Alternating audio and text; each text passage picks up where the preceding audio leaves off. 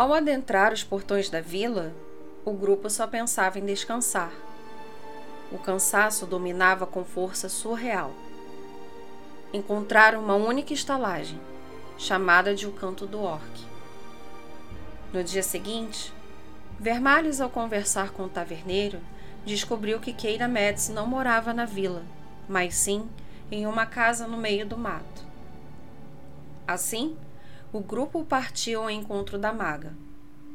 Ao chegar em sua casa, encontraram-na dando dicas a um grupo de camponeses de como salvar uma vaca doente. Ao ser questionada sobre o paradeiro de Siri, Keira afirmou que não a viu pela Vila Drummer. Porém, um elfo mascarado passou perguntando por ela há alguns dias.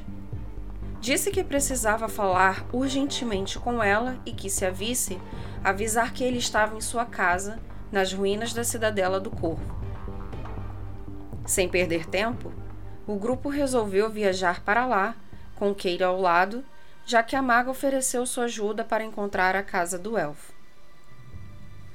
Imaginando que encontrariam um acampamento, Tarak, Vermalhes e Elise foram surpreendidos com uma masmorra cravada nas montanhas do Pico do Dragão. Ao adentrar, poeira e ratos pareciam ser protagonistas do local. Vasculhando cada cômodo do local, cheio de corredores e salas que, aos poucos, se deterioravam com o passar do tempo, eles encontraram diversas mensagens direcionadas a Andorinha. Será que esse elfo é um druida para conversar com andorinhas? Perguntou Aldir, exaltando sua confusão. Não, sorriu Keira. Andorinha é o apelido de Siri. O Lord Emir só chama ela assim. Yennefer não falou nada para vocês? Não, respondeu Drake de forma bruta e seca. Bem, está claro que essas mensagens são para Siri. Talvez o elfo já esperava por mais visitantes além de Siri. Por isso usa códigos em suas mensagens. Retrucou Keira.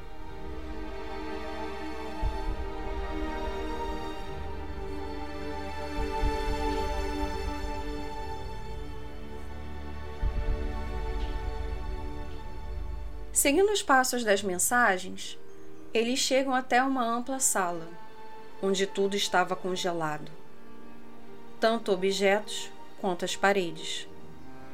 O frio estava tão intenso que até Elise não resistiu e ficou petrificada. Do outro lado da sala estava o Rei dos Cavaleiros Negros com sua armadura negra cadavérica, com detalhes em vermelho, com um elmo todo fechado, com diversos chifres. Ao seu lado estava seu braço direito, o clérigo, que também usava uma armadura negra semelhante ao do rei, porém segurava um cajado com uma ampla cruz negra, com uma pedra avermelhada no centro. E mais um soldado. Ao ver o grupo se aproximando, o clérigo tratou de abrir um portal e assim, tanto ele como o rei conseguiram fugir restando apenas o soldado, que ao ver os aventureiros, sacou sua espada longa e partiu para cima.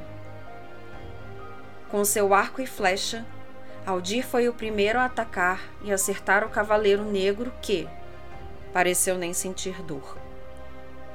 Por outro lado, o inimigo correu para cima de Creston, que ostentava uma armadura volumosa. O inimigo levantou sua espada e fez um movimento na vertical para acertar o guerreiro, mas ele, mais rápido, levantou seu escudo e conseguiu defender. Creston puxou seu machado e contra-atacou o inimigo. Com um ataque na vertical, o cavaleiro conseguiu esquivar. Drake se afastou o máximo possível do inimigo. Enquanto ele se esquivava do ataque de Creston, as mãos do bruxo começaram a pegar fogo. Aproveitou que estava distraído e o acertou com sua magia, fazendo, dessa vez, o inimigo urrar de dor. Enraivecido, O Cavaleiro Negro reuniu forças e foi para cima de Drake. Com um movimento de extrema ferocidade, o bruxo viu sua armadura de couro ser rasgada no peito pela lâmina do cavaleiro. O suficiente para fazer o arcano se ajoelhar com a mão no peito. Tarak puxou sua espada e, por trás, acertou o inimigo sem dó e piedade. Fora o dano crucial para derrubá-lo e cair morto.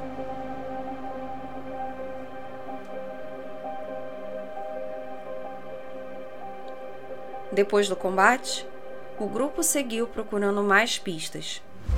E ao chegar em uma ampla sala de estudos do elfo, encontraram uma última mensagem indicando que Ciri precisava fugir para a floresta inundada que fica a sudeste da cidadela, onde lá encontraria o elfo. Assim, o grupo agradeceu a ajuda de Keira e partiu para a floresta inundada, abraçados com um cansaço.